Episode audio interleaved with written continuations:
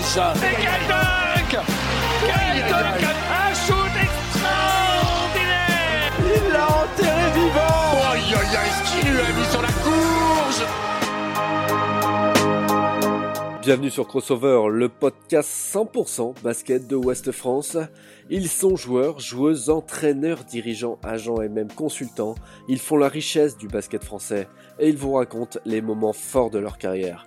Les grandes victoires bien sûr, mais aussi les défaites et les blessures qui ont jalonné leur parcours.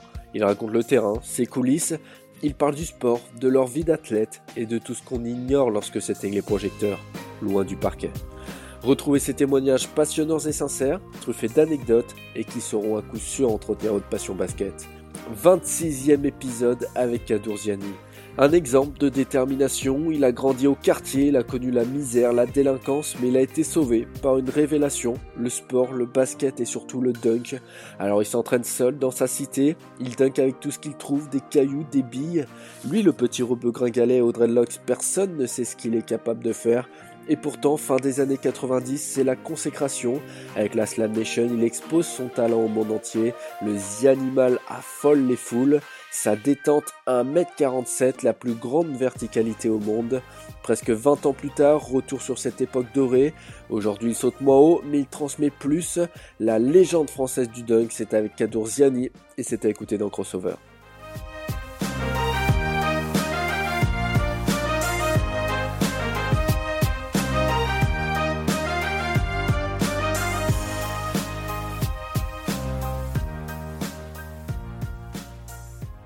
Kadour Ziani, bonjour, comment vas-tu?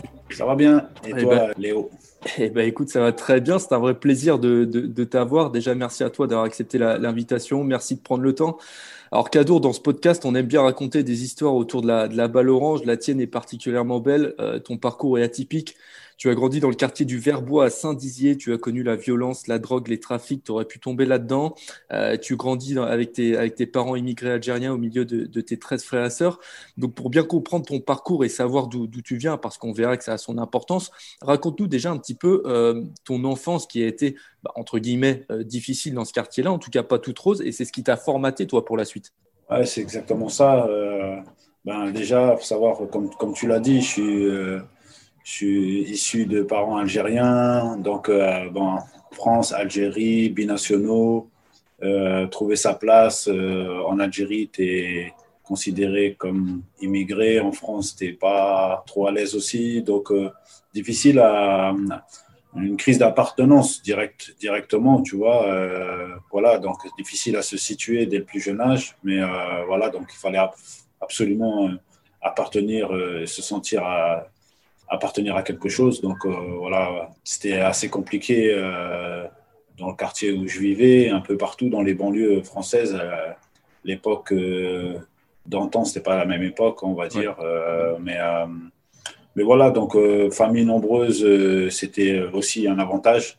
Il y avait pas mal d'inconvénients, mais c'était aussi un avantage parce qu'on avait la, entre guillemets, euh, l'empirisme dans la famille parce qu'on voyait ce qu'il fallait faire et ce qu'il fallait pas faire forcément dans le quartier aussi. Donc voilà, une science d'expérience, une science de, une science de cruauté quelquefois, une science de, une science de voilà d'apprentissage sur le terrain, l'école des coups durs, l'école de, de la réalité, l'école de la misère, l'école aussi de l'imagination parce que c'était l'école de quelque part paradoxalement pas beaucoup de moyens, mais donc obligé de, les fabriquer avec euh, avec du avec son cerveau, avec son imagination, s'inventer et euh, voilà quoi. Donc euh, quelque part dans ce mal que j'ai peut-être pu détester à l'époque, ça m'a, je, je me rends compte aujourd'hui que c'était une grâce pour moi en fait. Donc voilà, je remercie pas la cruauté, mais quelque part ouais, dans, c'est paradoxal en fait. Voilà, Ouais. c'est euh, un mal pour un bien. Et, un jour, tu, tu découvres le basket via des cassettes VHS, tu découvres Michael Jordan aussi, tu le vois dunker, tu le vois défier les lois de la pesanteur. Et là, c'est un petit peu une révélation pour toi. Ouais, c'était euh, c'était bien avant. Bien avant ça, c'était le sport en fait. Genre, Le Ouais. sport pour moi, c'était. euh, je me suis retranché euh, sur moi-même parce que voilà, hein, le monde extérieur euh, pas trop accessible ou pas trop compréhensible.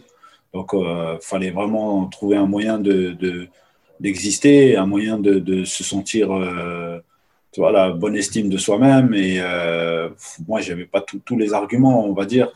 Physiquement, j'avais des grandes dents, j'étais tout maigre, pas trop bien habillé, un bouton dans le nez. enfin, voilà quoi. Donc, je me suis vite dit, waouh, si je fais pas quelque chose pour.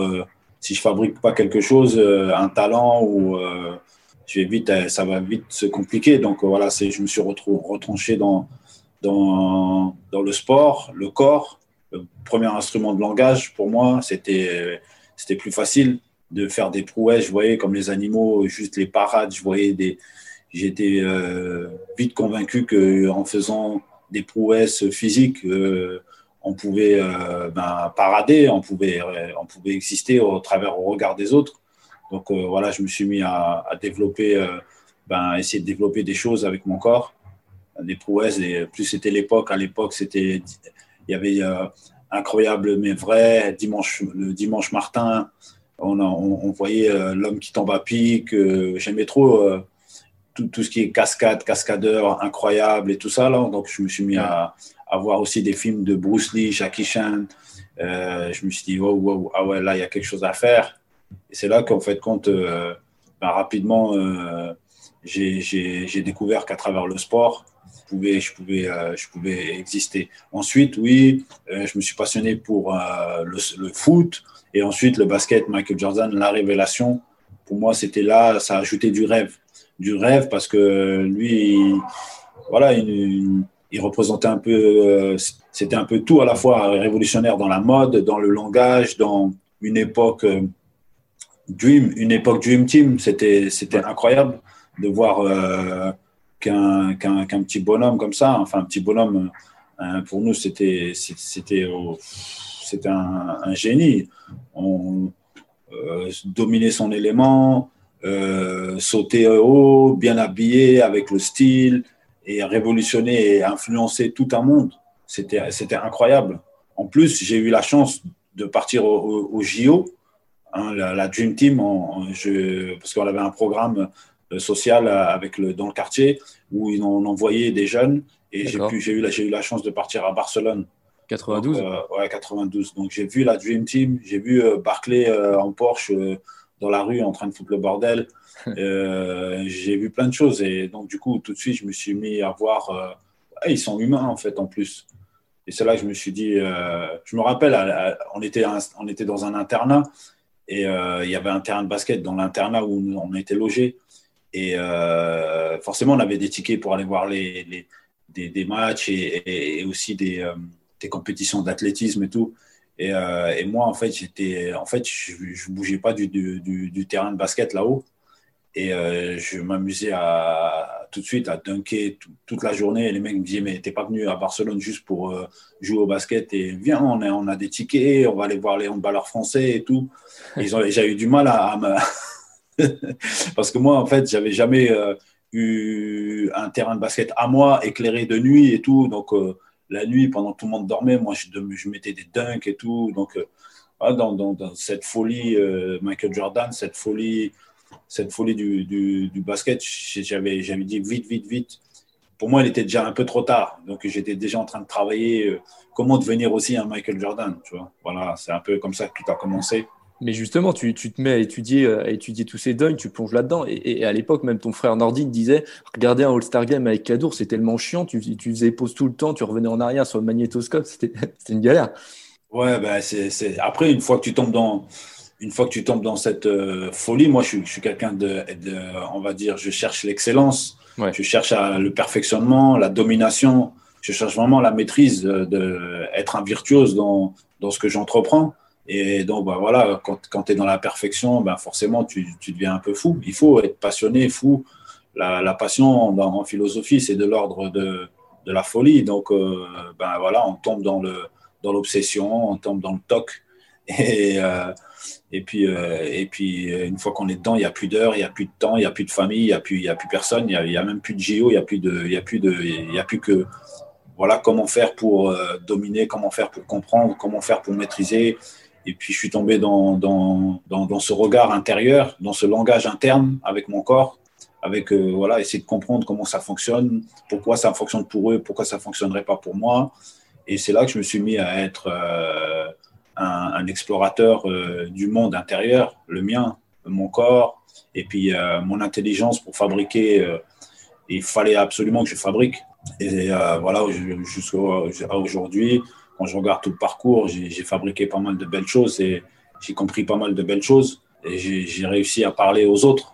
Mais d'abord, il a fallu se parler à soi. Donc, c'est magnifique, c'est tellement beau et poétique qu'aujourd'hui, oui, mais, il faut savoir que c'était vraiment un cauchemar pour, euh, pour comprendre tout ça, un cauchemar pour, euh, bah, euh, fabriquer tout ça. Et puis, mais ça, quand je regarde ça, c'est un chemin de, de, de, dingue que j'ai fait et que encore aujourd'hui, je, suis encore dans le dans l'exploration et je suis encore dans la transmission et je suis maintenant, je le, tous les bienfaits que j'ai eu pour moi, je le veux pour les autres. je, suis dans la, je suis dans la transmission.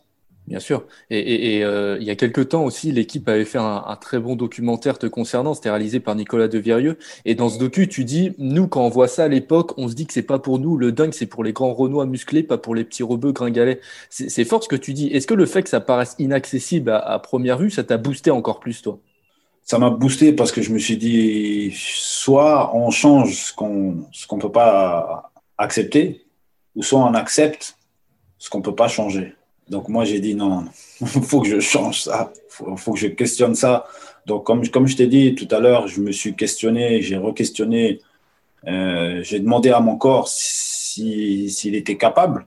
Donc ça a été des années de, de, de, recherche, de tâtonnement, de, voilà, de, manufacture. À chaque coup, tu travailles dur comme un, un, forgeron sur toi pour voir si il est capable d'encaisser euh, encaisser et puis euh, réaliser des, des, des, trucs. Donc tu questionnes, tu re-questionnes même les paradigmes. C'est pas possible, ça doit être possible, tu vois. Et, euh, et cette capacité à toujours euh, vouloir survivre, tu vois, je l'avais dès, dès, dès, le plus jeune âge, puisque, comme je t'ai dit, dès le plus jeune âge, j'étais pas dans les meilleures conditions pour pour, pour, pour, accepter. Donc moi, j'étais plus dans la condition pour, bon, maintenant, entre guillemets, il n'y a rien qui va. Qu'est-ce que tu fais? Tu n'as pas le choix, en fait. Tu n'as pas le choix. Tu n'as pas le choix de changer, tu n'as pas le choix de t'adapter. Alors, euh, il va falloir trouver l'intelligence et la force donc, pour pouvoir s'adapter. Comme disait l'adage de comment s'appelle la théorie de Darwin qui dit euh, le plus celui celui qui survit n'est pas celui le, plus fort ni le plus intelligent, c'est celui qui s'adapte. Moi, je me suis dit ok, ben pourquoi pas être les trois, intelligent, fort et, s'adapter.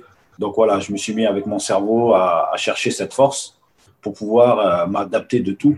Et, euh, et, donc voilà, fabriquer des ailes pour jumper au-dessus de tout, m'adapter avec des ailes, c'est jumper au-dessus des problèmes, c'est jumper au-dessus de toutes les difficultés, c'est à chaque coup refuser, refuser d'être vieux trop vite, refuser, refuser de tout, tout, tout, tout ce qui pourrait paraître comme une excuse et jumper. Jumper, c'est ça un peu le mythe, un peu de cette philosophie où je c'est d'un cordail, c'est cette philosophie de, de jamais accepter, de refuser euh, d'être vieux, de refuser euh, ce qui se passe et de le changer et de le changer. Donc, euh, c'est quelque chose de, de très, très compliqué. Mais voilà, faut pas. J'ai développé des instincts pour, pour ne jamais accepter et pour me battre. Et ça, au fur et à mesure, j'ai eu des, j'ai eu des victoires hein, qui ont contredit des standards. Comme, comme un exemple flagrant chez moi, c'est s'étirer égale euh, perdre sa détente ou perdre, casser des fibres, etc., etc. Donc il y a plein de standards que j'ai re-questionnés. Ça m'a permis de, de, de, pas toujours être en, un va en guerre contre les standards, mais de se dire non, non, non, il faut pas hésiter à continuer à explorer, à être un chercheur. C'est, c'est OK, on accepte les standards, on accepte certaines, certaines choses qui se passent qu'on ne maîtrise pas, mais il faut toujours questionner. Hein, moi, quand même, j'aime bien voir de, par moi-même. Ça m'a coûté des blessures, ça m'a coûté euh, beaucoup de, de, de, tâtonnements, ça m'a coûté beaucoup de, de, cruauté ou de, cruel, parce que l'expérience, elle est cruelle en soi, parce que eh, l'école des expériences, c'est l'école de. Elle te fait comprendre euh, l'expérience après. Une fois que tu te casses, une fois que tu te blesses, une fois que tu atteins la limite, ben, tu finis par savoir, mais quelquefois, voilà, c'est tu finis quand c'est tu, tu, tu, sais quand c'est trop tard, c'est pas grave. Celui qui casse apprend à, retaper. Donc voilà, moi j'ai cassé pour savoir retaper. J'ai compris que c'est une école dure. J'ai appelé ça l'école de School of Hard Knocks, les School of Hard Dunks, l'école des coups durs, l'école des dunks durs. Mais c'est l'école de, de, la révolution, c'est l'école de la, du survivant, c'est l'école de celui qui, qui, continue à utiliser la science, mais qui n'oublie pas d'être un chercheur, à explorer, à re-questionner. Et, euh, voilà, c'est ce qui a fait qu'aujourd'hui, euh, j'ai pu euh, ne pas accepter cette condition qui était être petit, maigre, rebeu, mal habillé, pauvre.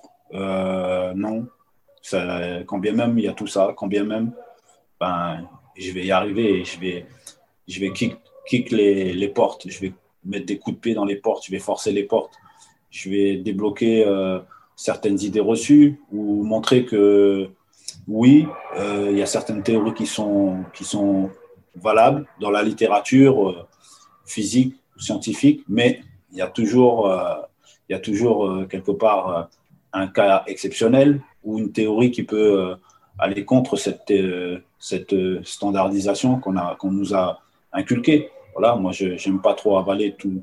J'aime bien vérifier par moi-même. Voilà, en gros, si on peut, si on peut dire comment j'ai fait, comment dans mon esprit, euh, voilà, j'ai évolué, c'est un peu exactement ce qui s'est passé, tu vois. Questionner, questionner, explorer.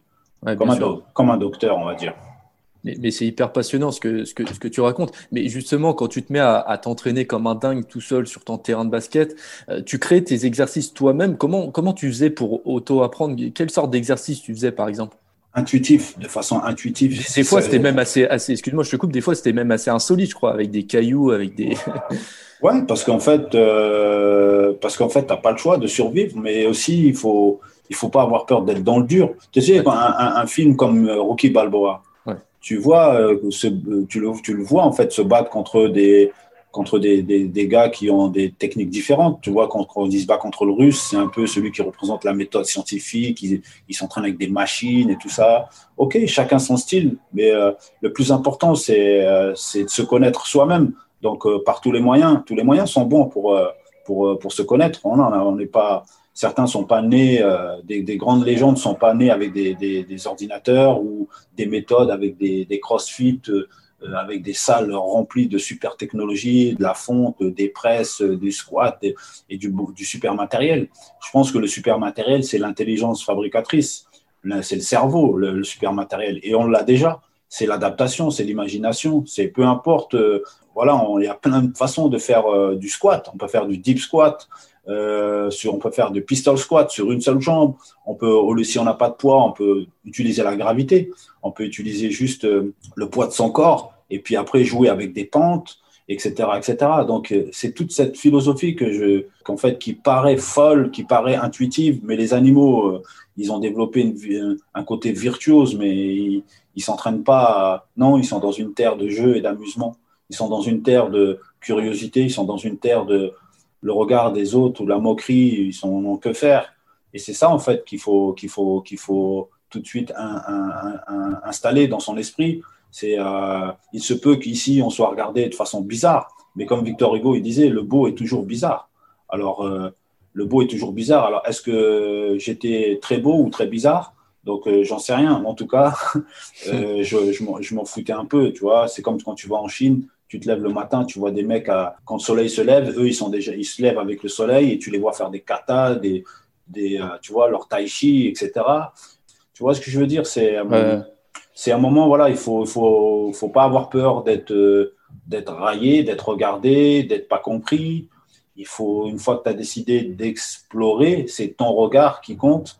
Le regard des autres, tu t'en fous et tu le fais pas pour les autres, tu le fais pour te parler, pour, pour construire ce langage interne et peu importe la méthode, peu importe, tu es dans le feeling et tu questionnes ton corps. Et c'est ton corps qui, va, qui doit te répondre sur, euh, sur, des, sur, des, sur les mouvements. Alors tu tu, tu, tâtonnes, comme j'ai dit.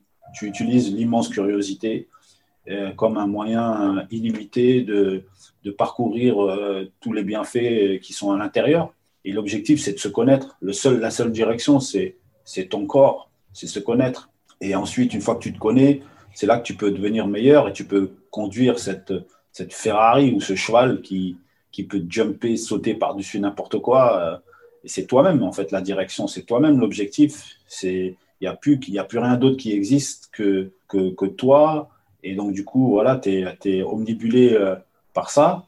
Et donc, du coup, euh, ça, le, ça le rend bien sur les autres parce qu'une fois que tu auras construit cette machine à, faire plein de choses, et eh ben, les gens vont, vont pouvoir euh, en profiter. Ce que, ce que j'ai essayé de faire après, faire une démonstration de force quand je faisais mes shows. Voilà, en fait, à quoi ça mène. Voilà.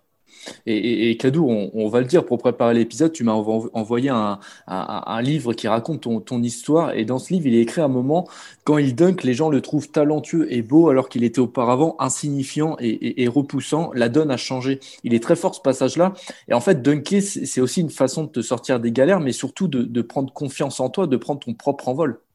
C'est l'art de plaire. Tu vois, comme, comme on a dit, tu vois, il se peut que, que tu détestes des choses sur lesquelles il y a un grand bienfait. Tu vois, moi, j'ai détesté euh, être euh, né, euh, entre guillemets, pauvre, famille nombreuse, etc., toutes les conditions qu'on a décrites tout à l'heure. Mais en fin de compte, paradoxalement, c'est ce qui m'a rendu aujourd'hui beau, puisqu'en finalité, j'ai refusé et je me suis battu pour plaire. Et donc, du coup, ce qui a déplu m'a rendu responsable pour trouver une solution pour plaire. Et donc, du coup, ce, ce que j'ai, euh, ce qui, ce qui, voilà, c'est ce qui a fait que ça s'est transformé. Alors voilà, il faut, il faut, il faut se dire que peut-être qu'il y a des choses euh, qu'on comprend pas, mais euh, en fait, c'est pour notre bien. Et aujourd'hui, ça me donne raison quand je vois qu'en fin de compte, ben, j'ai forcé les gens à m'aimer et je me suis aimé moi-même. Et, et, du coup, même, c'est fabuleux, même parce que vraiment, je le dis aujourd'hui, je dis aujourd'hui, plus on a des moyens et plus, plus c'est dur. Et euh, je regrette le monde d'hier. Moins on a de moyens et plus on n'a pas le choix de, de, résister, de, de, se battre et de pas d'être et de moins et d'être moins résigné. Parce que regarde aujourd'hui, on est dans une, un trop plein de richesses. J'ai l'impression que toutes les civilisations vont s'écrouler, tu vois, ou que les jeunes, c'est dur à leur parler, puisqu'ils ont tout, Google, toutes les technologies, toutes les applications, et plus tu leur en donnes, et moins ils ont envie de faire. Ils veulent juste pas souffrir. Parce que leur idée du bonheur, c'est quoi? C'est c'est euh, éviter la sueur, éviter la douleur. Euh, alors que la douleur, c'est un signal, c'est un bienfait. Euh, vomir, c'est un bienfait. même la diarrhée, c'est un bienfait. Éternuer, c'est un bienfait. Là, nous, on veut juste donner des médicaments aux gens pour qu'ils arrêtent d'éternuer. Alors que non, c'est, on est en train de ressortir les choses. Voilà voilà, on est, tombé dans un, truc qui est complètement fou. C'est un peu, euh, dans, ce principe-là que, je veux éveiller et réveiller les, gens et leur faire revenir à, l'état primal, qui est que, en fait, compte, euh, arrêtez de demander des choses parce que vous avez déjà tout. Donc voilà, euh, et exploitez déjà ce que vous avez déjà, c'est-à-dire deux bras, deux jambes, une belle intelligence. Il y a juste à utiliser euh, les deux soldats, que j'appelle les deux soldats, le temps et la patience, les deux outils qui sont l'autodiscipline et la, et la répétition. Et avec nos deux envies qui sont la domination et la maîtrise, eh ben, on essaie de, leur, de les faire atteindre euh, la, la, seule direction qui est se connaître. Se connaître, c'est ça, c'est la seule direction pour moi pour euh, ensuite tout atteindre, être meilleur et se rendre compte qu'en fait, tout est vraiment possible. Et pour revenir au, dunk, pour toi, le, est-ce que le dunk avait une, signification? Par exemple, quand tu dis que tu, peux dunker tes, états d'âme, est-ce que voilà, il y avait un dunk pour la colère, un dunk pour la tristesse? J'imagine que quand tu lâchais une grosse patate, il y avait une signification aussi. Bah oui, c'est le revanche. Le dunk, c'est vraiment l'instrument pour, euh, pour véhiculer ses états d'âme. Tu vois, des fois, tu as envie de montrer de la poésie, donc tu fais un dunk avec double moulin, c'est poétique. C'est, c'est euh, comment tu maîtrises euh, la pesanteur, c'est une façon de, de, de, parader dans les airs. Euh, quand tu mets un 3-6 Cobra, c'est pour montrer euh, d'un cordail, tu vois. C'est, c'est, euh, tu tournes le dos au cercle, tu mets la balle en bas, tu mets une patate dans l'avant-bras, parce que tu as, as, le balle en cuff, un peu, tu vois, en, tu prends la balle dans l'avant-bras et boum, tu mets, tu mets un tomahawk avec la tête dans le cercle et tu mets une patate et jusqu'à presque te briser le bras. Et ça, c'est pour dire, euh, I'm dedicated, tu vois, je suis, je suis à fond, je suis à 10 milliards de pourcents. Euh, réveillez-vous, les gens, réveillez-vous, tout est possible. Si moi je le fais, regarde, c'est possible. Arrêtez, arrêtez de trouver des excuses. Réveillez-vous, ou, aussi une revanche. Ouais, c'est possible. Ou à tous ceux qui t'ont raillé, ou à tous ceux qui t'ont qui t'ont pas compris, ou à tous ceux qui t'ont moqué, ou à tous ceux qui, qui désespèrent, qui sont résignés, qui sont, qui ont, qui sont tombés dans un suicide du quotidien parce qu'à chaque coup, ils ont, ils ont lâché. Et euh, donc, voilà, c'est dunker, c'est ça. Pour moi, c'était le geste qui était euh, l'art du langage, tu vois, l'art du langage absolu pour euh, vraiment véhiculer tout ce que j'avais envie de, de, montrer de mon âme, tu vois. Que ce soit les messages de, de Best Revenge, tu vois, la meilleure des revanches, c'est le succès, c'est de mettre un coup de pied dans le cercle, c'est de, de s'énerver contre, contre soi-même, c'est de, de, tout jeter dans le cercle si on avait envie de, de frapper, c'est de mettre sa frustration, sa colère, son, sa joie, son bonheur, son, tout, tout en fait. Voilà, c'est vraiment le, ce geste-là, cette discipline-là, cet art du langage qui m'a permis de, trouver un endroit où, où uh, throw it down, tu vois, où j'avais envie, où je pouvais tout lâcher, tu vois. Et il y a une histoire, pour revenir un petit peu à, ton parcours, il y a une histoire que j'aimerais que tu nous racontes. C'est un petit peu le, début pour toi.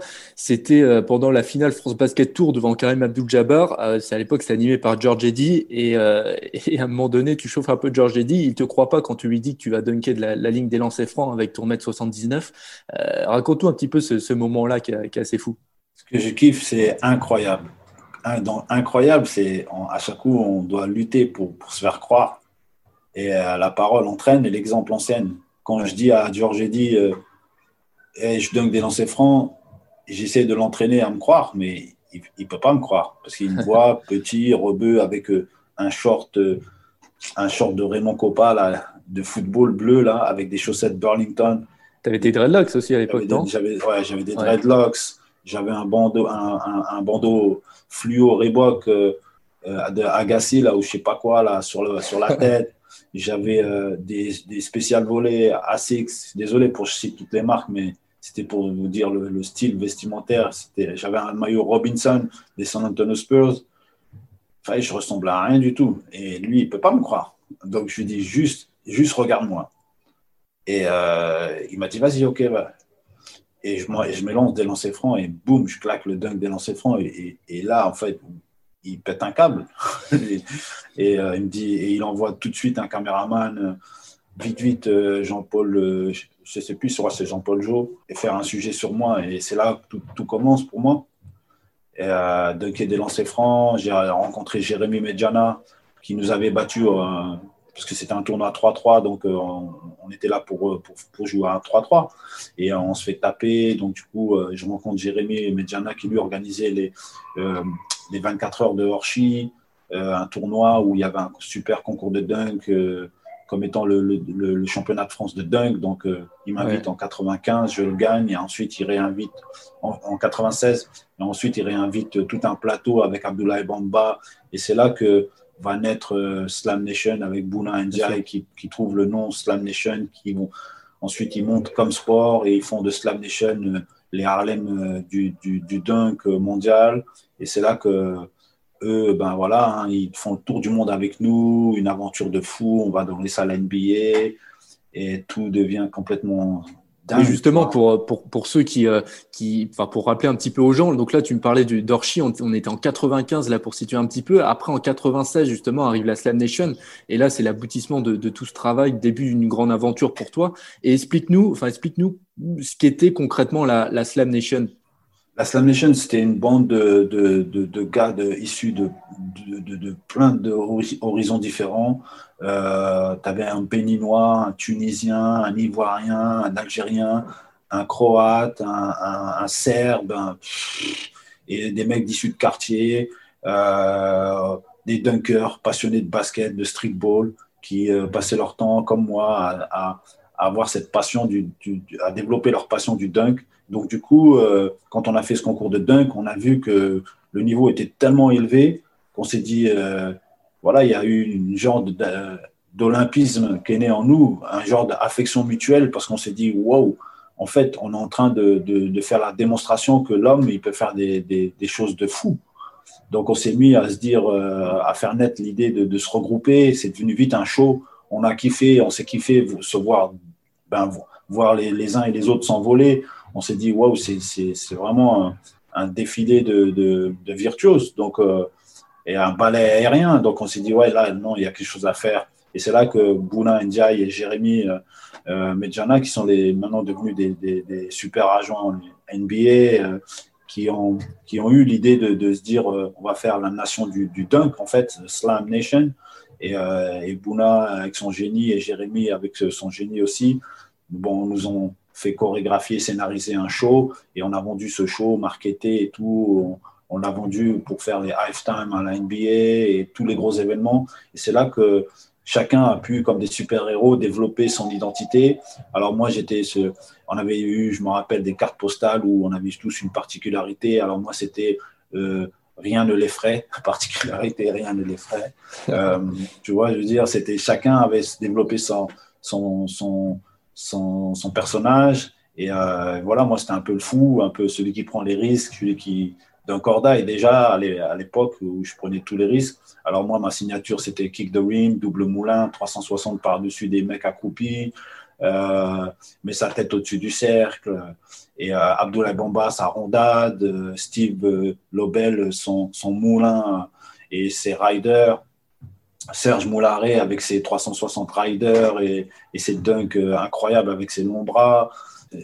Gilles Tirilli avec P.A. son âme qui nous a quittés.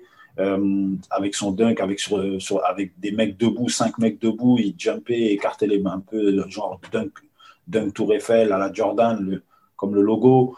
Enfin bref, c'était c'est là en fait, c'était là que ça tout a commencé. D'ailleurs, on a parti en 80, 16 ou 97 ou 98, je ne me rappelle plus. C'est là qu'on a rencontré Catherine Stinkis qui nous a, euh, à New York, euh, notre première tournée NBA, New Jersey. Euh, on s'était vu dans un quartier, dans un playground. Elle nous a shooté, on a fait des photos avec elle. Elle nous a suivis. C'était magnifique à New York. On était à Times Square et tout. C'était incroyable. Bien sûr, Catherine Sinkes qu'on avait reçu dans, le dernier épisode, mais c'était complètement dingue cette Slam Nation. D'abord, c'était des spectacles en France, puis après viennent les tournées à travers le monde. Tu as des anecdotes à nous raconter sur ces tournées? Enfin, il y, a Chicago, il y a cette fois à Milan avec Vince Carter. Tu as, énormément de trucs euh, à raconter, j'imagine. C'est incroyable. C'est comme des rockstars. Tu vois, on était devenus comme, on, était devenus comme des rockstars. Alors, euh, moi, je me souviens, on était en Chine où j'avais euh, toutes les toutes les toutes les premières pages, j'étais en photo avec le, ben, mon kick de rim qui était chinois. je voyais mon pied en train de kicker le ballon euh, en première page, euh, dans toutes les euh, annoncées comme, comme les Beatles. Là, on était, on était, on s'était, on, était dépassé. Tu vois, on, on était quand on arrivait dans les, dans les, les, tribunes, étaient pleines à craquer. Je me rappelle, on avait fait un show à Budapest. On avait manqué l'avion. On, on avait presque 24 heures de retard. La, la foule, elle n'a pas bougé du, du, gymnase. Ils nous, a attendu, nous ont attendus. Et en fait, elle était pleine à craquer. On est rentré. Euh, c'était une rentrée de, de rockstar. J'ai l'impression de euh, Michael Jackson. On était les, c'était n'importe quoi. Et euh, les gens étaient comme des fous. C'était, c'était vraiment la folie, quoi. Et partout où on allait, on était connus, reconnus et on nous attendait sur les dunks, on nous attendait, on connaissait nos. C'était vraiment, vraiment incroyable à vivre. Et euh, c'était vraiment euh, quelque chose d'important aussi parce que, parce que voilà, on était considéré, on était considéré quand on allait faire nos tournées, quand on revenait chez nous, on était moins, euh, tu vois, moins, moins adulé. Donc, ça nous, tout de suite, l'atterrissage, on était, on, retombait sur nos pattes et ça nous montrait qu'en fin de compte, voilà, quoi, c'est ce qui peut arriver. Tu peux être euh, personne ici et, euh, faire ta vie ailleurs. Et, euh, c'est vrai que en, France, on avait, on, avait, on avait quand même de la reconnaissance, mais c'était, c'était plus dingue quand on partait ailleurs. je veux dire, c'était complètement, complètement fou.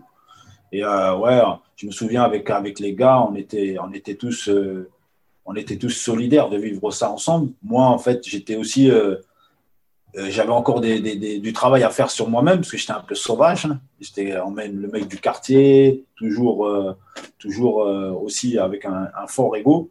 Donc, et, il, il, le fallait parce que, en fait, on m'attendait sur plein de choses, sur les dunks. Et moi, j'étais en mode, pas me, myself and I, mais j'étais en mode, ouais, il faut, il faut, faut, faut, que je sois le meilleur. Tu vois, il faut que, il faut que, il faut que tout toutes les caméras soient sur moi. Et il, faut, il, faut que, il faut que je montre que, voilà quoi, à chaque coup, il fallait faire rééditer son exploit, kick the rim, double moulin, faire des gros, gros trucs. Donc, c'était une grosse pression que j'avais. Mais euh, je pense que j'en avais, j'en avais besoin, tu vois. J'avais besoin. Donc, euh, j'avais encore mon caractère à, parfaire.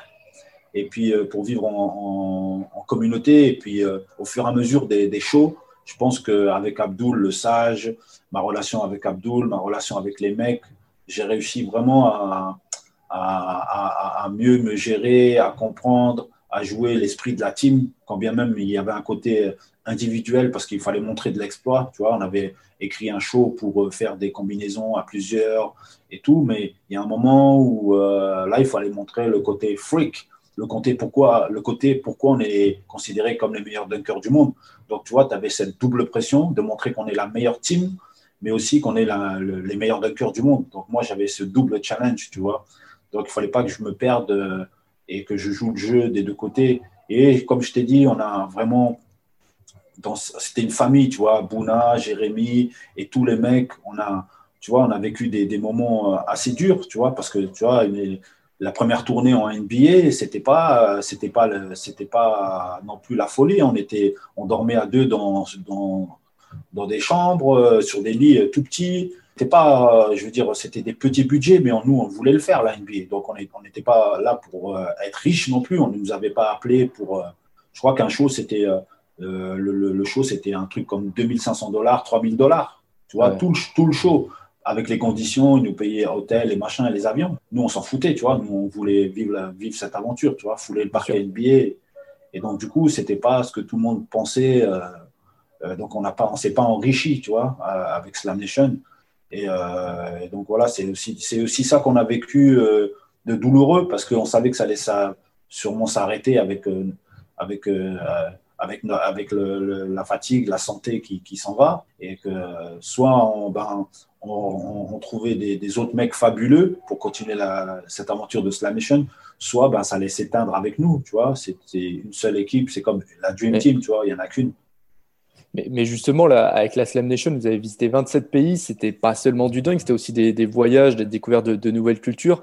Il y, a, des passages en Asie ou, aux Philippines, vous voyez les bidonvilles. Enfin, j'imagine que tu comprends beaucoup de choses aussi à travers cette tournée-là avec la Slam Nation.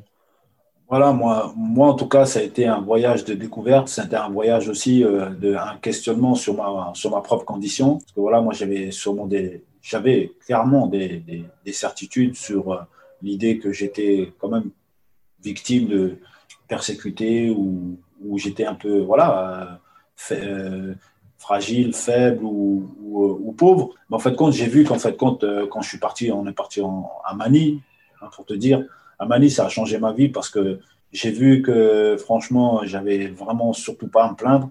S'il y en avait qui pouvaient euh, se plaindre avant moi, c'était euh, là-haut, tu vois. Là-haut, j'ai vu des gosses euh, vivre comme, comme, des, comme des. Franchement, laisse tomber, comme des rats, tu vois. Euh, ça m'a ça m'a bouleversé et ça m'a re-questionné. J'ai été quand même mature dans ma lucidité, tu vois. Je, ok, j'étais quelqu'un qui était capable de, de, vouloir d'être indigné, mais quand j'ai vu la, j'avais quand même cette justice, cette équité en moi. Tu vois, je savais reconnaître qui est qui. Tu vois, c'est à moi. Si je dois me plaindre, si c'est à moi de me plaindre, je me vais me plaindre. Mais si j'ai pas à me plaindre, ben j'ai pas à me plaindre. Et j'ai vu en fait euh, à Manille des gosses souffrir comme j'ai jamais vu. Et là, je me suis dit waouh, en fait, voilà, j'ai vu ma condition de loin. J'ai vu qu'en fait compte en France j'étais bien. J'ai vu, vu qu'en fait compte euh, la victime.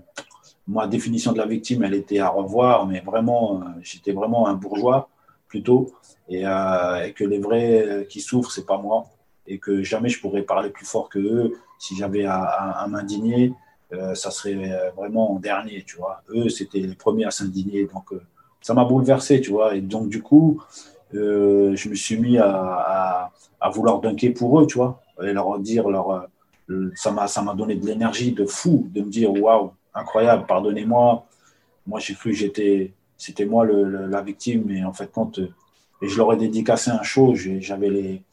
Franchement, à chaque dunk, j'avais les larmes aux yeux, j'avais, quelque chose qui montait en moi comme une, comme une colère, que ça bouillonnait. Là, je me suis survolté et j'ai fait un des plus grands shows de ma prouesse physique de, de ma carrière. Tu vois, je l'ai fait là-bas, à Manille. Mais, d'ailleurs, pour, pour, illustrer ça, il y a aussi la. Euh, encore une fois, on le voit dans le documentaire de l'équipe. Hein, J'en parle souvent de ce docu, mais allez le voir, il est vraiment top et il permet de mieux comprendre aussi ce qu'était la Slam Nation, l'engouement qu'il y avait. Et c'était pendant un show à Taïwan, tu tranches l'index sur l'arceau pendant un dunk, on voyait l'eau sortir. Enfin, c'était pas joli, joli. On te voit à l'hôpital en train de te faire recoudre et tu refuses, toi, la piqûre d'anesthésie. Tu demandes à être recousu direct pour pouvoir retourner dunker. Enfin, c'est assez dingue ce passage-là. Le mec est en train de te recoudre le doigt, toi en même temps, tu fais des étirements de jambes pour retourner dunker. Lendemain, juste avant le show, tu, avec la troupe, vous fabriquez une sorte d'attelle en ferraille pour protéger le doigt. Enfin, c'est n'importe quoi, mais c'était en fait vivre. Enfin, vous vouliez crever sur le, pour dunker là-bas, quoi. C'est ça? C'est ça, c'est ça. C'est moi, à un moment, tu as vu, j'ai poussé, euh, j'ai poussé cette dinguerie et là, ils ont, les gens ont, ont, compris, Jérémy et tous ont compris dans quelle, dans quelle dimension je voulais pousser la chose on était là en mode sacrifice, tu vois, je veux dire, on est, il n'y a plus de, c'est tapis, tu vois, c'est, on, on est le joueur et on est la mise à la fois et on joue tout. On joue tout, on triche pas, on est vrai, authentique, sincère, euh, dévoué et, que là, il n'y avait pas moyen, tu vois, s'il fallait se blesser, s'il fallait en finir euh, prendre tous les risques pour, euh, pour donner de l'espoir.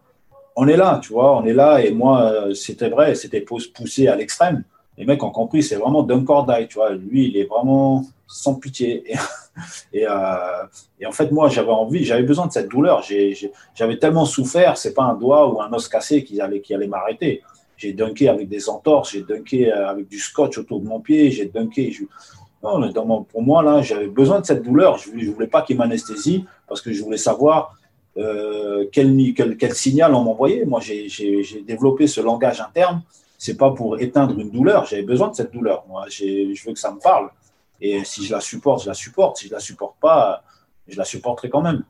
c'est comme ça. Mm. Et euh, donc, euh, il n'y avait pas moyen de. Et tout le monde le savait, tu vois. Tout le monde pariait. Il dit, mais Kadour, c'est obligé. Demain, tu peux, tu peux faire ce que tu veux, tu vois.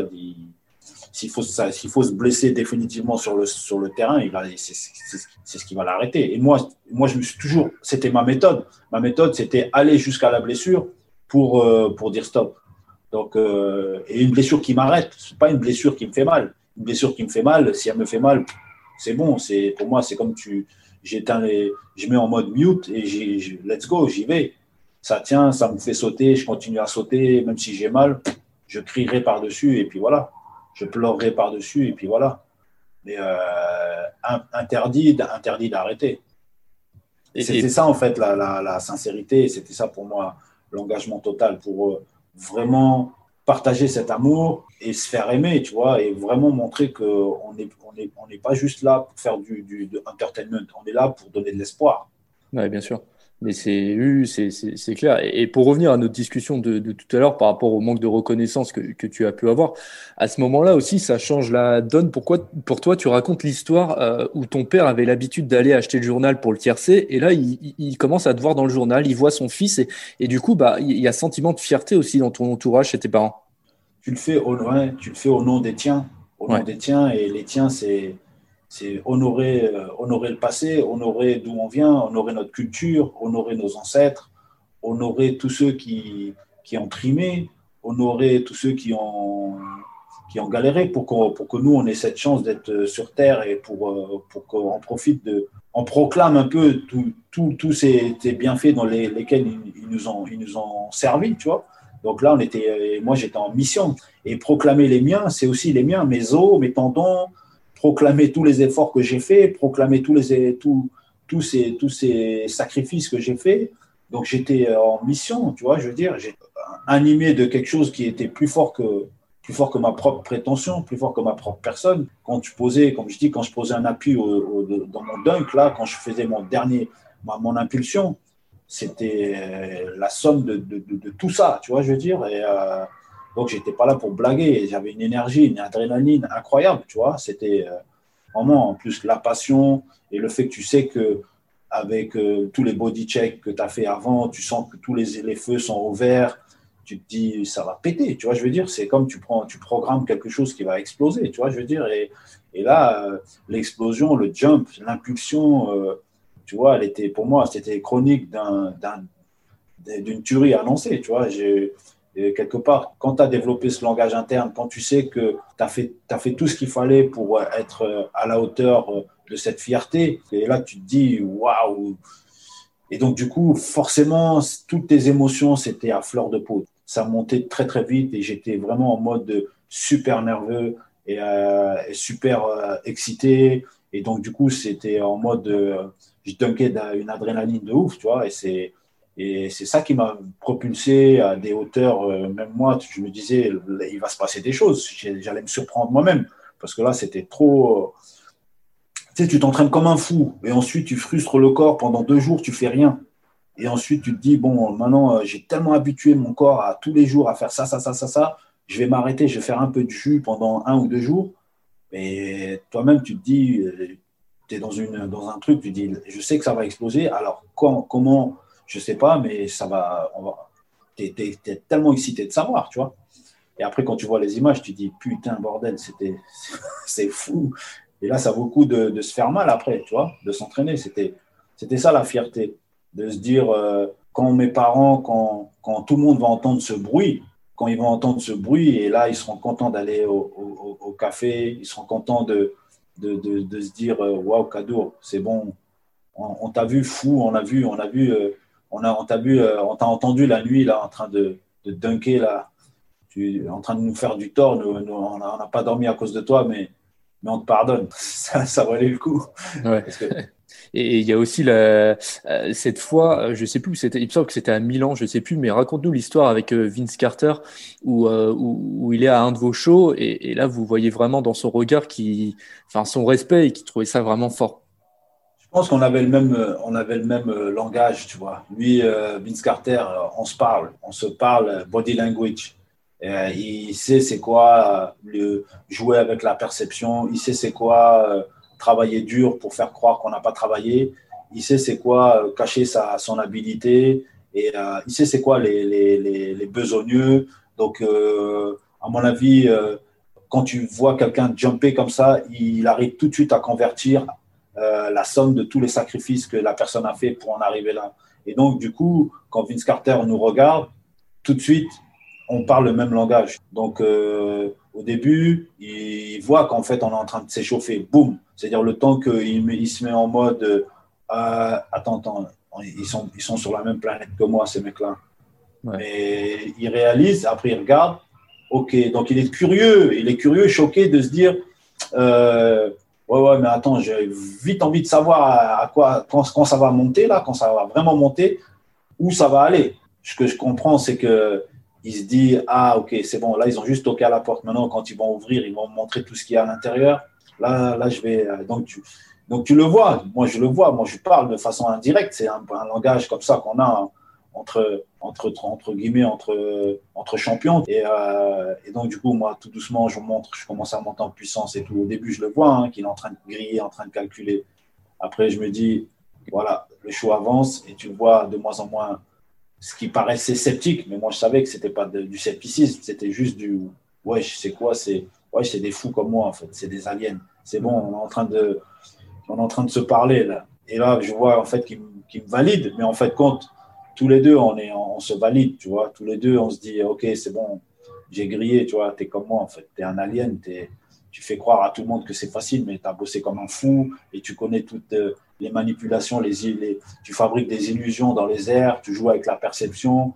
Et, euh, je sais combien ça, ça t'a coûté d'avoir fait tout ça, tu vois. Donc, euh, ok, donc on est dans la même cour, je te valide, on se valide. Et en fait, c'est la reconnaissance d'une affection mutuelle. Et voilà, quoi, c'est le, le, signe des, entre guillemets, humblement, je le dis, hein, c'est le signe de ceux qui ont atteint une excellence, tu vois, un côté virtuose.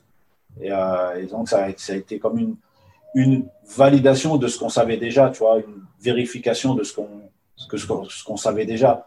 Euh, Vince Carter, on n'avait pas besoin de Vince Carter pour nous dire qu'on avait atteint l'excellence, mais lui, il allait confirmer en fait ce que, ce que nous, on savait déjà, tu vois, qu'on était dans, mm. un, dans, dans, dans, dans, le, dans, dans, une excellence, tu vois, au niveau de, de ce qu'on faisait, tu vois. Enfin, moi, je parle plus, euh, entre guillemets, personnellement, parce que moi, je, savais, euh, je savais ce que je valais et j'avais juste hâte d'avoir euh, des, des, des, mecs, euh, voilà, les real recognize real. J'avais besoin de ce Vince Carter du tampon pour dire, hey, voilà, quoi, il n'y a pas pire qu'un homme sans référence. Et lui, ça a été une référence qui confirme que ce que j'avais en moi, tu vois. Donc voilà, il m'a donné mon Dunktora et j'étais j'étais certifié de l'école des, des dunks, des, des, School of Hard Dunks.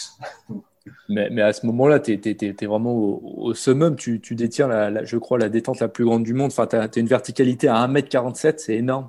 Euh, comment tu faisais pour entretenir tout ça le, Ton hygiène de vie, euh, euh, la nutrition, les étirements? Raconte-nous un petit peu tout ça.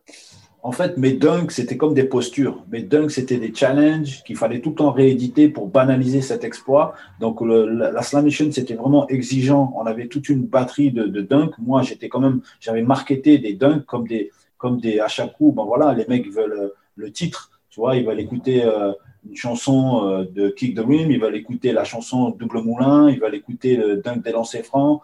Donc, à chaque coup, j'étais, j'étais, je devais rééditer cette, cet exploit. Et ça, c'était vraiment euh, une exigence de, de, de, de, taré. Donc moi, plus on avait en enchaîné les shows, et mieux ça, c'était facile parce que j'avais pas besoin de, de m'entraîner, juste à maintenir avec la nutrition, le sommeil, la récup, la mobilité, tous mes body awakening, tous les trucs, c'était plus dans la maintenance tu vois, réhabilitation, régénération, etc., etc. Donc, je jeûnais pas mal, je faisais beaucoup de, je me réveillais dès le matin, beaucoup de mobilité, beaucoup de flexibilité, euh, stretching pour, euh, pour nettoyer toute ma fibre musculaire, pour la, pour la nourrir, euh, etc. Donc, je faisais pas mal de, j'ai développé toute cette, cette, industrie de, de, la réhab, de la réhab et, et consolidation. Et des fois, ben, je retapais des bobos, donc tu sais, j'étais vraiment en mode, euh, c'est un docteur en médecine, tu vois, je veux dire, j'étais, c'était abusé, tu vois, et en plus, j'étais vraiment euh, comme un nerd, tu vois, j'étais dans mon monde, j'étudiais pas mal de choses, j'essayais de voir à peu près tout, tout, euh, tout ce qui se faisait, tout ce qui se disait, et puis je faisais beaucoup d'essais, tu vois, et ça m'a permis de, de, de encore de, d'essayer de, plonger dans un autre monde, la compréhension de, de, toutes les méthodes pour se maintenir, la maintenance, pour durer, tu vois, longévité, euh, avoir des, protocoles pour euh, que ma fibre, elle reste toujours, euh, elle se remette au bon endroit, que mon corps, mes os se remettent au bon endroit. Donc, beaucoup d'ostéo, beaucoup de mobilité, beaucoup d'auto. Voilà, toute cette autodiscipline, toute cette recherche, c'était, c'était incessant, tu vois. Et, et plus on faisait des shows, et plus moi, ça m'arrangeait. Par contre, quand on avait des coupures, on n'avait pas trop de shows, Là, ça devenait plus compliqué, donc il fallait se mettre en mode vraiment super adaptation et, euh, et se mettre en simulation euh, de, de, performance tout seul. Tu, te mets des challenges tout seul et tu fais des, tu fais des entraînements hardcore alors qu'il n'y a personne qui te regarde, c'est juste toi et toi-même. Et tu fais, euh, voilà, tu essaies de, de, répéter les séances, répéter les shows, répéter les mouvements, etc. etc. C'est vraiment un cauchemar, tu vois, pour, pour faire rêver. C'est c'était vraiment. Euh, mais aujourd'hui, voilà, c'est ce que j'ai envie de transmettre. Aujourd'hui, ça m'a donné, ça m'a donné quelque part des, certitudes, ça m'a donné des, euh, une science, tu vois, que j'essaie de transmettre avec euh, The Animal Dunk Academy. voilà quoi. il y a une méthode, moi, qui m'a interpellé, c'est que tu analysais, enfin, que tu analyses encore les, les, mouvements du chat, par exemple. Ouais, j'utilise le mouvement du chat, j'ai analysé le mouvement du chameau aussi. Le chameau, c'est un être aussi. Euh, le, chat, c'est plus flexibilité, tu vois. Lui, il est plus dans le traitement, euh, tu vois, euh, des tendons, toute cette. le, le, le, côté aussi économie d'énergie. Le chat, c'est les, félins. Ils, ils, sont vraiment. Ils, ils, bougent pas beaucoup, mais ils sont beaucoup, beaucoup de récup de façon astucieuse, maligne. Tu les vois pas tu les vois pas courir partout, mais tu vois, ils sont en mode économie d'énergie. C'est comme la lionne, euh, quand elle chasse, elle, elle, essaie de courir une fois. Et quand, quand elle court, c'est pour, euh, pas pour revenir bredouille, tu vois. Donc, euh, moi, en fait, j'étais en, mode étudier les félins pour dire, bon, quand je sors, je saute une fois, je saute pas dix mille fois, tu vois. Et le reste du temps, j'économise mon énergie et je trouve les positions pour économiser mon, mon énergie. Donc, il y a le chameau aussi, le chameau dans ses postures, dans ses, dans ses assises quand il s'assoit, quand il se repose, quand il marche, tu vois, il traverse le désert. Donc à un moment, il est endurant. Comment, qu'est-ce qui fait qu'il, tu vois, qu'il n'a pas des problèmes d'articulation, de genoux, je sais pas.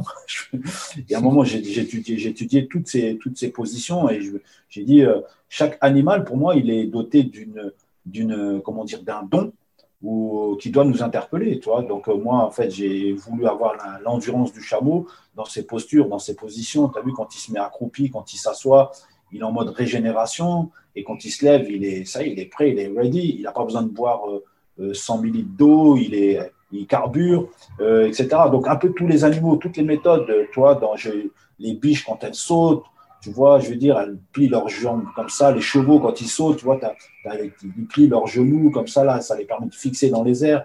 J'ai essayé d'étudier beaucoup la nature, tu vois. La nature, elle est, pour moi, elle a une grâce par excellence, elle est une science par excellence, il y a des signes par excellence dans la nature.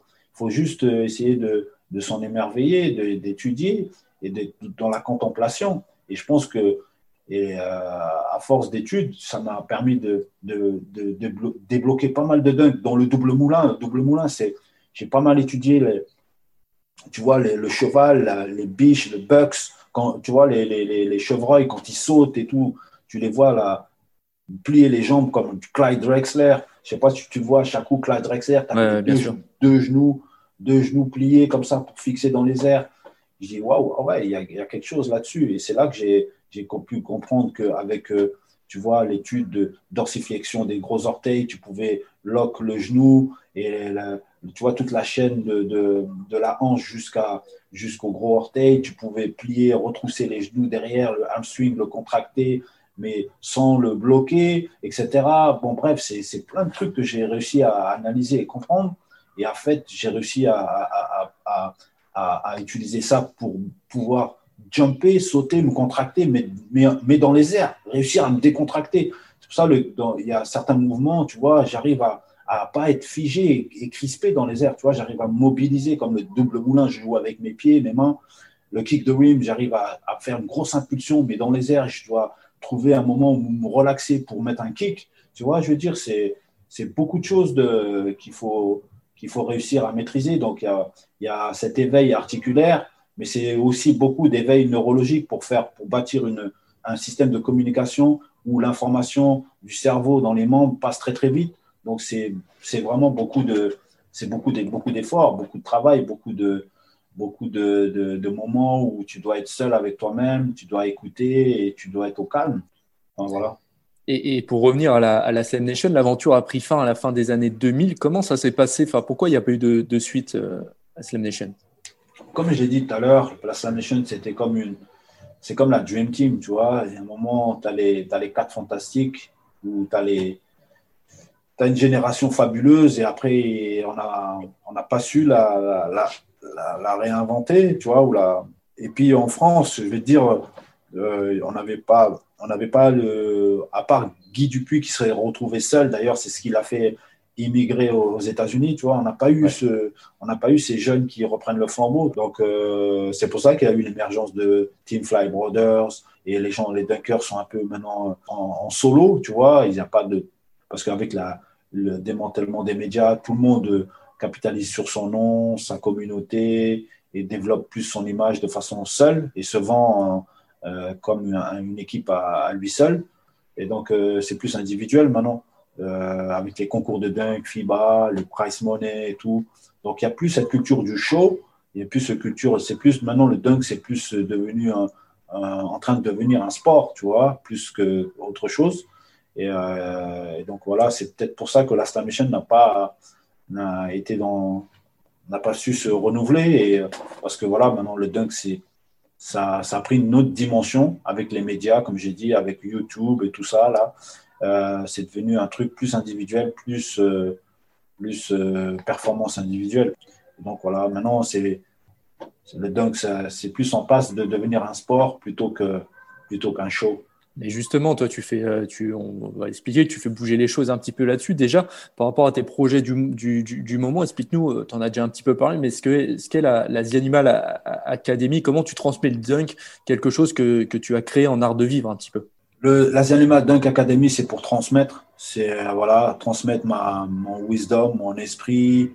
Euh, c'est un peu, euh, comment dire, c'est une des plateformes de, de des planifications qu'on a élaborées avec trois, trois experts diplômés en sport et sciences, Aurélien Cheruel, Edgar Gallo et, Raoul, le petit génie de la bande, qui sont doués dans le sport et sciences, qui, voilà, qui ont décidé, on a décidé de s'unir pour que pour qu'ils mettent tout ça dans une méthode inspirée de, de, toute ma pratique, de toute ma, de ma, façon de, de, vivre.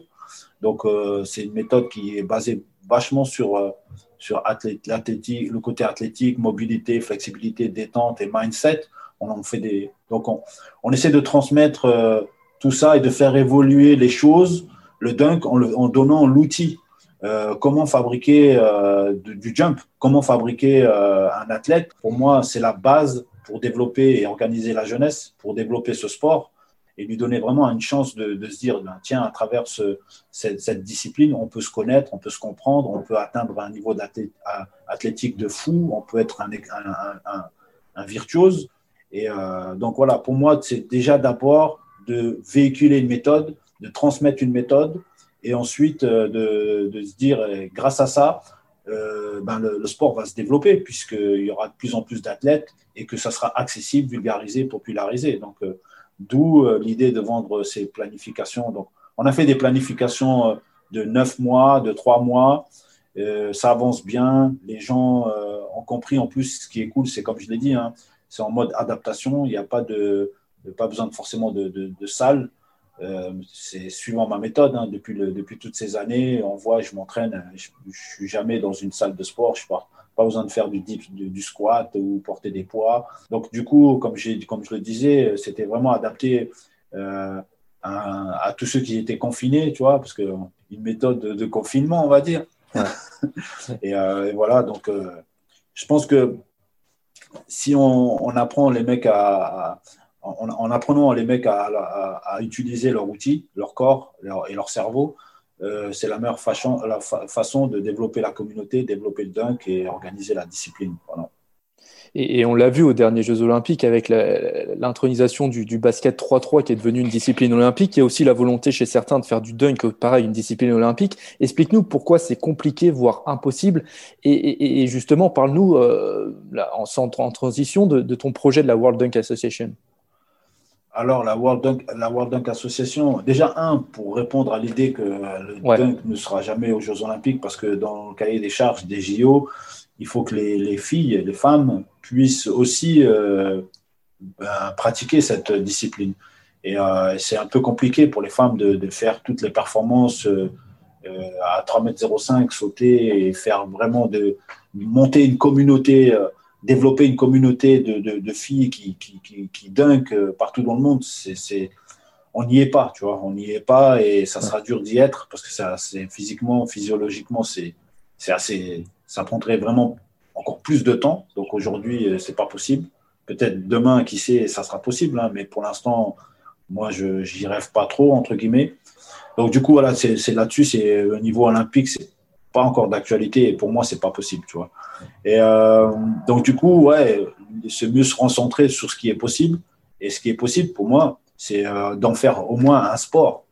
En faire un sport, c'est voilà, monter une institution euh, internationale, comme un syndicat, comme aussi pour représenter toute la communauté, pour avoir des ambassadeurs du dunk, des juges de dunk, un scoring système mondial, une façon de, de, répertorier tous les dunks, de calibrer tous les dunks, d'avoir une notation, sur savoir combien coûte tel dunk, et etc., etc. Comment noter les dunks, des formules standards et universelles pour euh, un barème de notation unique.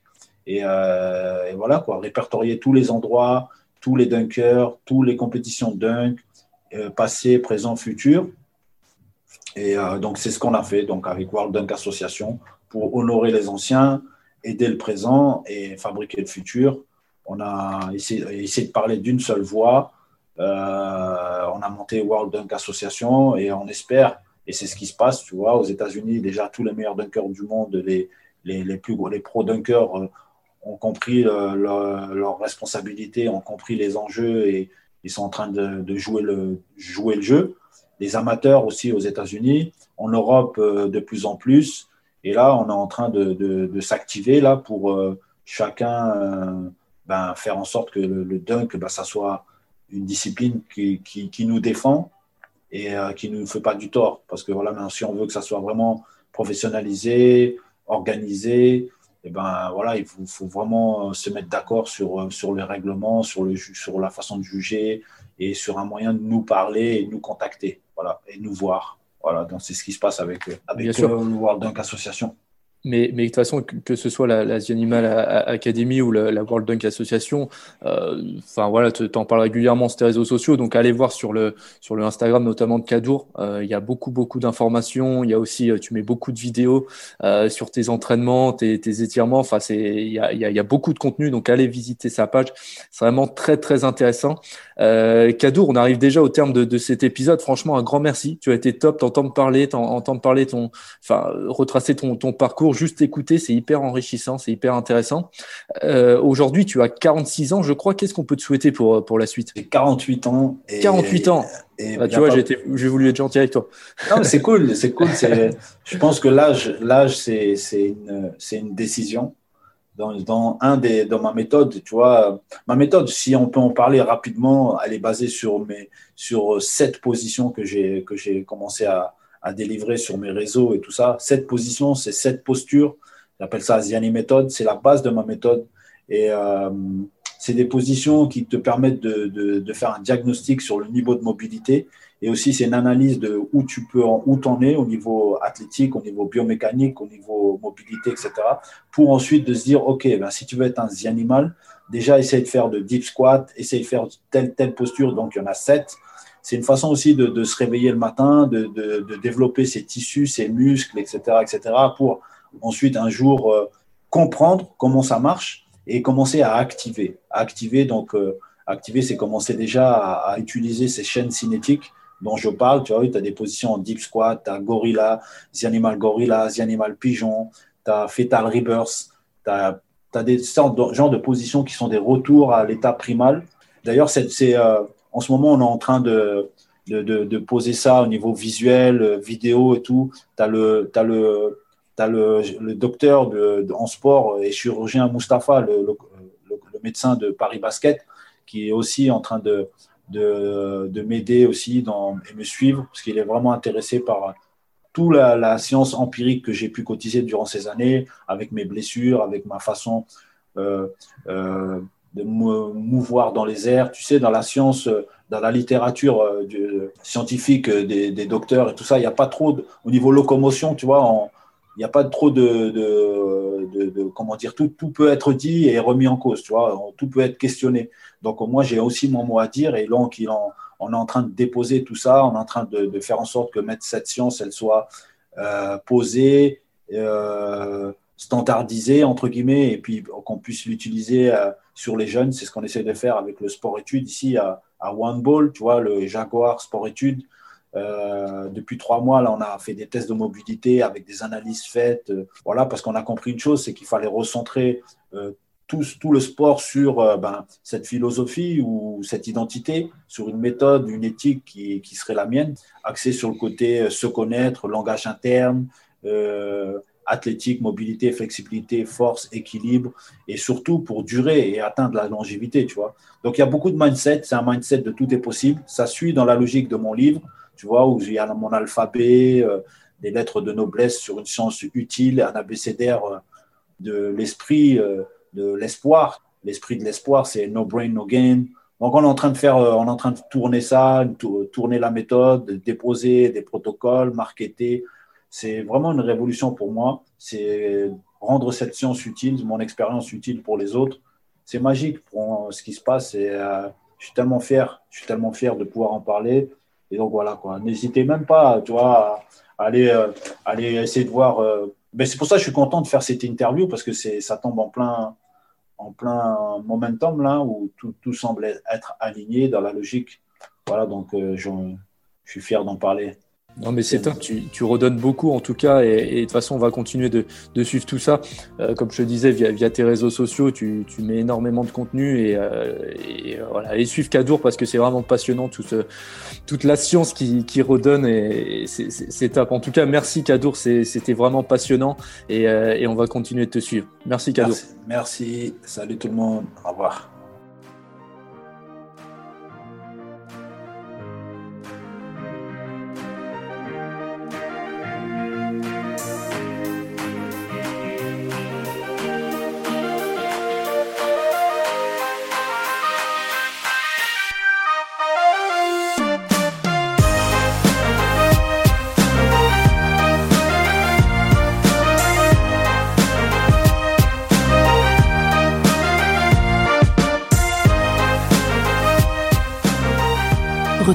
Épisode ainsi que nos autres productions sur le mur des podcasts et aussi sur notre application Ouest France. N'hésitez pas à nous mettre 5 étoiles si vous avez aimé ce programme.